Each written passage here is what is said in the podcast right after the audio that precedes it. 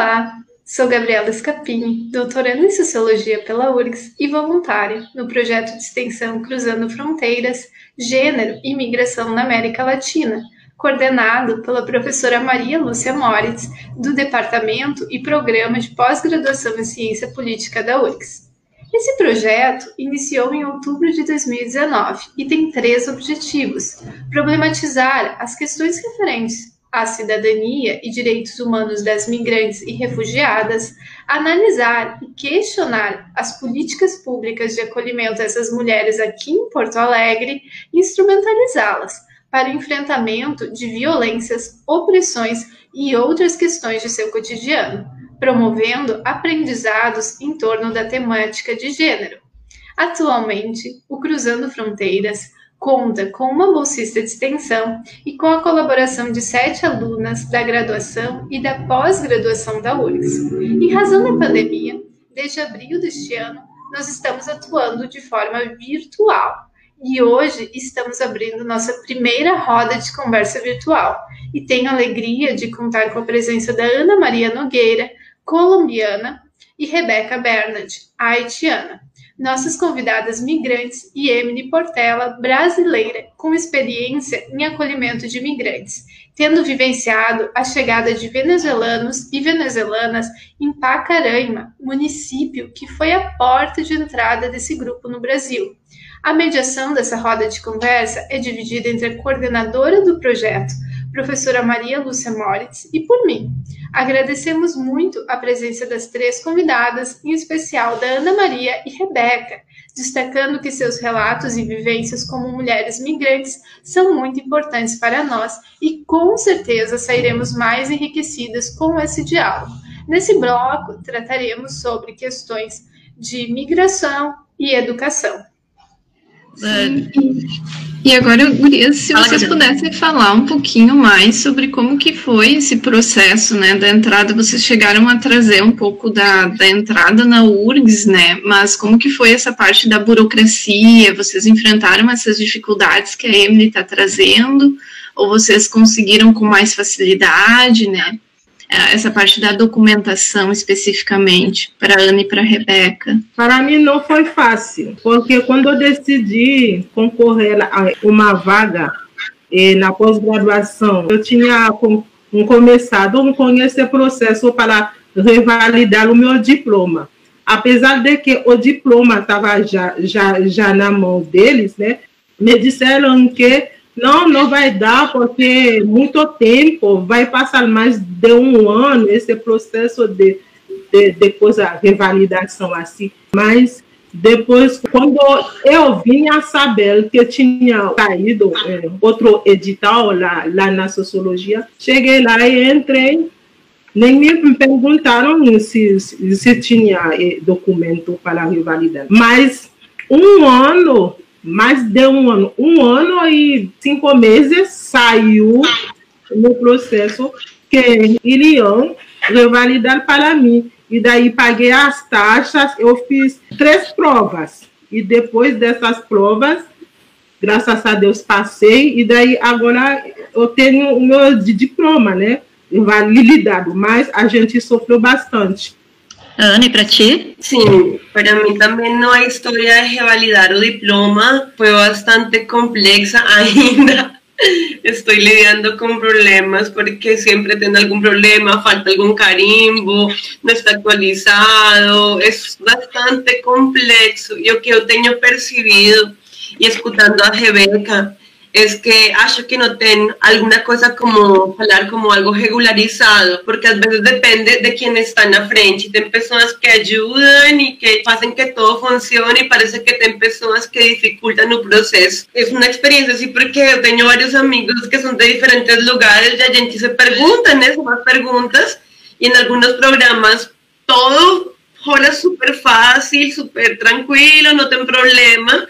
Y ten programas que todo es un problema, que todo es difícil, que nada se puede, que todo es imposible. Una revalidación fue así, las actividades hoy, por ejemplo, ya en mi matrícula, y es algo que gostaria de compartir con los migrantes, con las migrantes, essa importância de uma rede de apoio, a gente se conectar com pessoas também que estão em situação de migrância, que estão passando momentos similares, porque o que, o que comecei a fazer antes de vir para Brasil foi me conectar por internet com muitas pessoas que já estavam aqui.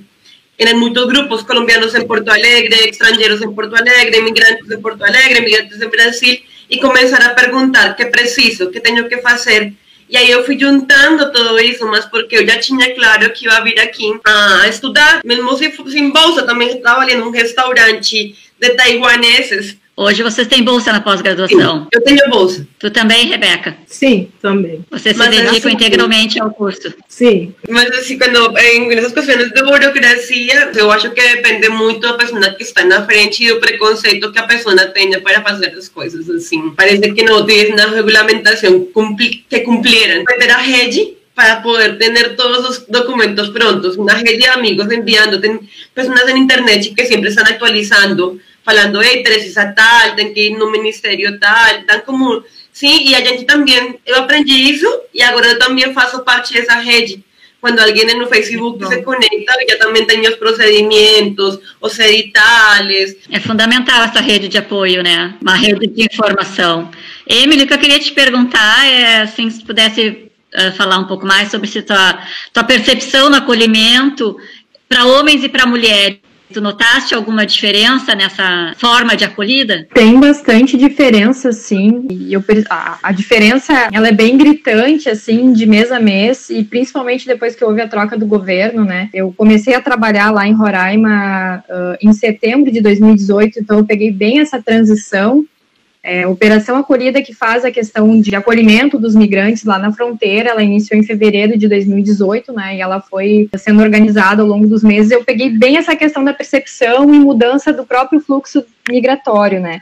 O que a gente percebia é que, primeiramente, vinham mais homens migrando, homens solteiros ou homens casados que vinham sozinhos da Venezuela e se instalavam por lá, que tentavam, primeiramente, buscar um emprego para depois tentar trazer a família, né, e foi havendo uma mudança no fluxo, assim como característica ah, de outros fluxos migratórios em outros países também. Aos poucos esse fluxo foi ficando misto, né? Então foram vindo famílias e casais também. Em relação ao meu trabalho prático, tá? Eu trabalhei em duas ONGs lá que, que trabalhavam no acolhimento e várias outras medidas para inserir os migrantes. Um dos meus trabalhos que eu fiz era a questão da inserção laboral dos migrantes. E aí eu acho importante fazer esse recorte porque o Brasil está passando por uma alta taxa de desemprego, enfim. E é importante salientar que a grande parte das vagas que nós conseguíamos para os migrantes era para o público masculino, né? Então eu fazia parte da prospecção de vagas e contato com empresas, organizações que tinham interesse em contratar migrantes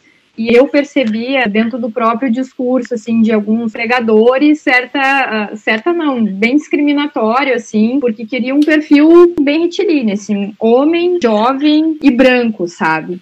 Então, era muito difícil, assim, você tentar quebrar essa barreira da, da discriminação, do racismo, para tentar inserir esse público feminino também nessas vagas. Eu só vou fazer um pequeno comentário, não quero me alongar muito nessa resposta, mas acho também importante dizer a, também a questão da, da maternidade, da sobrecarga que a mulher tem com tarefas domésticas. Muitas vieram sem seus companheiros, ou os companheiros migraram e abandonaram a família, então elas vieram com crianças pequenas. Então se deparavam já numa situação mais vulnerável, porque estavam com crianças pequenas e não tinham com quem deixá-las. Porque assim, se não há creche, se não há escola, essas crianças não conseguem ser inseridas, como essa mulher vai conseguir buscar emprego. As pessoas já são racistas, já, já fazem atos de discriminação contra os venezuelanos, e as mulheres que estão com as crianças, elas não conseguem nem deixar as crianças para buscar trabalho, sabe? É, tem dificuldade na questão das creches, na questão das escolas também. Então, é bem difícil. Isso vai deixando com que a mulher vá ficando uh, alheia a algumas oportunidades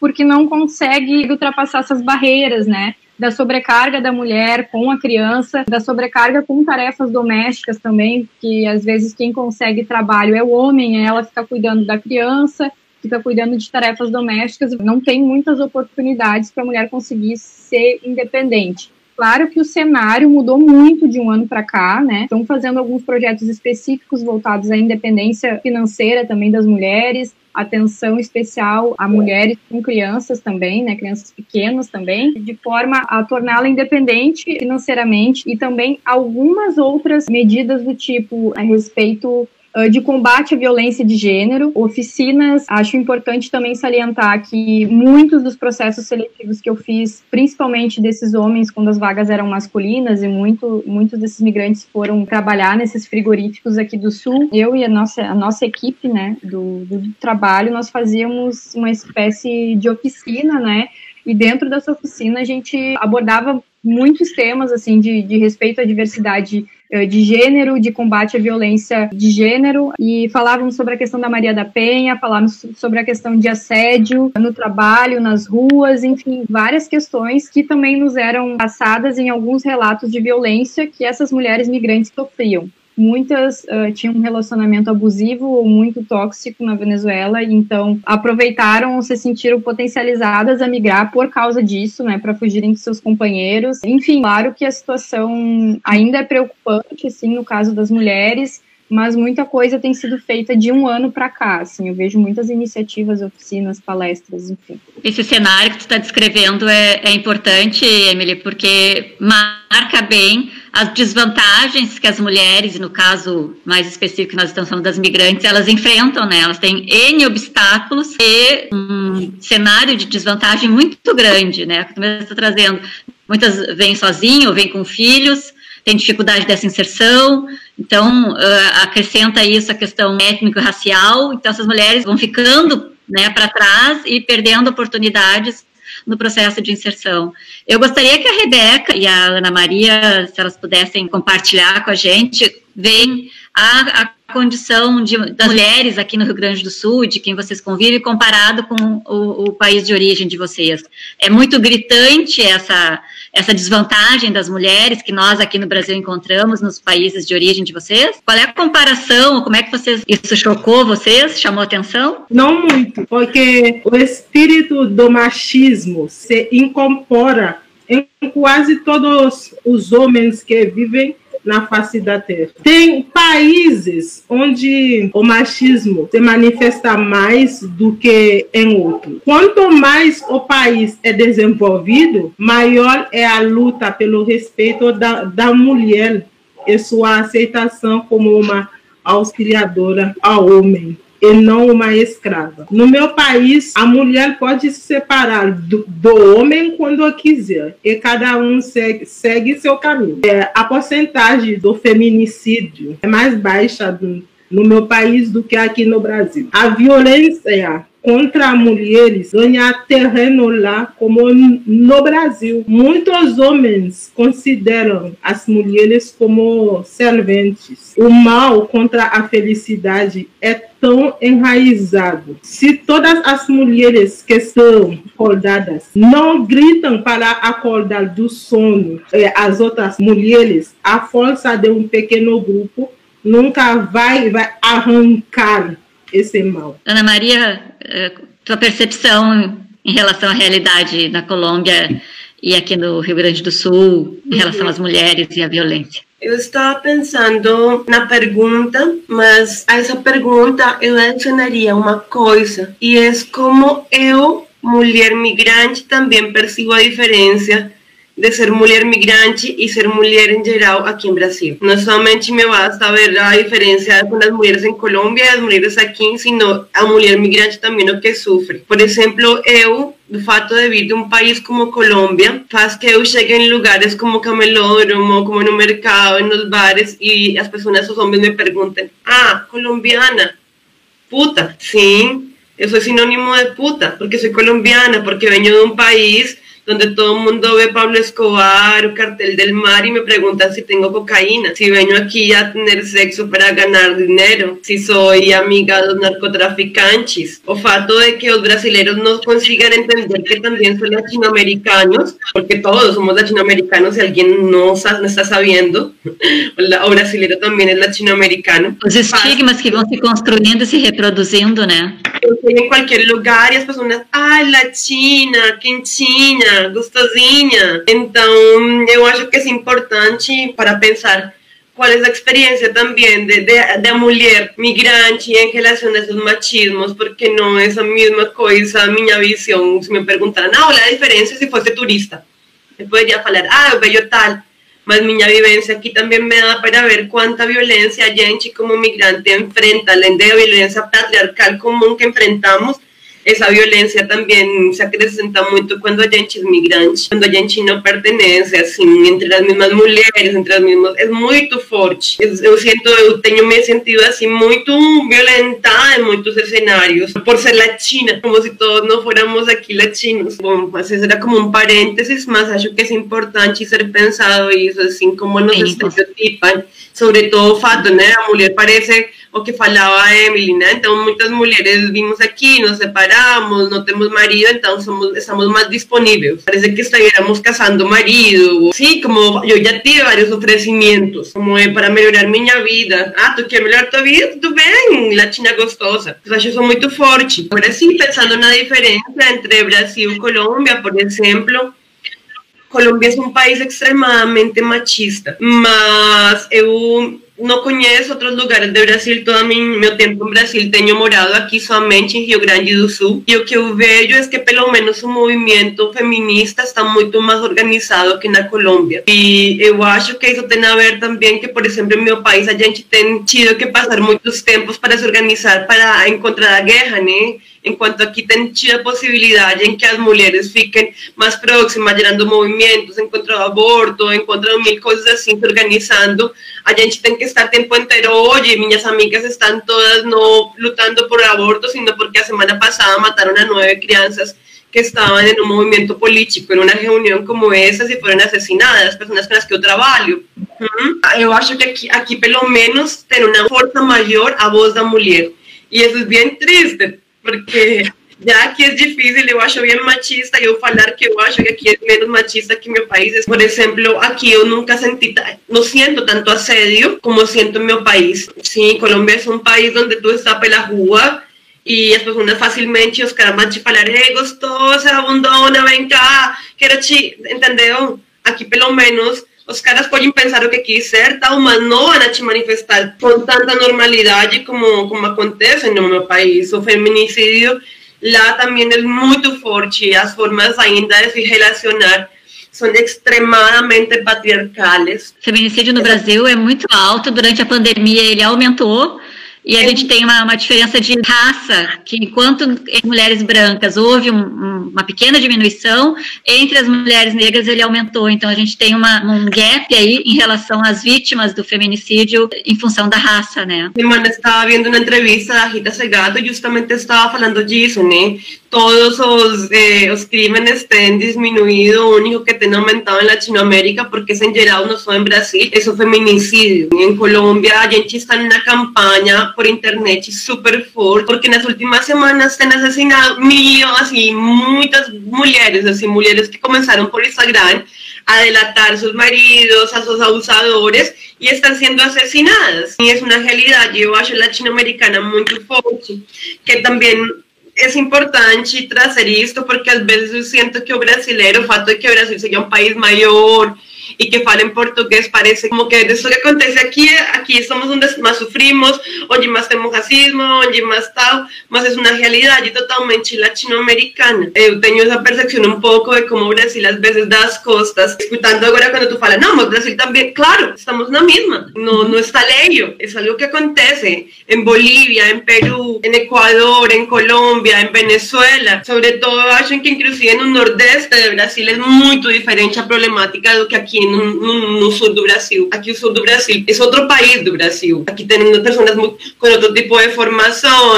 Acho que para mim, quando tenho viajado no Nordeste, é muito mais parecido com a Colômbia, com a Venezuela. Ainda são sistemas muito mais patriarcais, as mulheres estão menos empoderadas aqui no Sul tem um empoderamento bastante forte das mulheres. Claro, meu círculo neste momento, a maior parte são acadêmicas, são mulheres da universidade, mas eu também trabalhei em restaurantes, trabalhei na capoeira, na capoeira a gente está continuamente nos quilombos, está nas zonas de periferia trabalhando, e é outra relação que tem as mulheres em casa com os homens, né?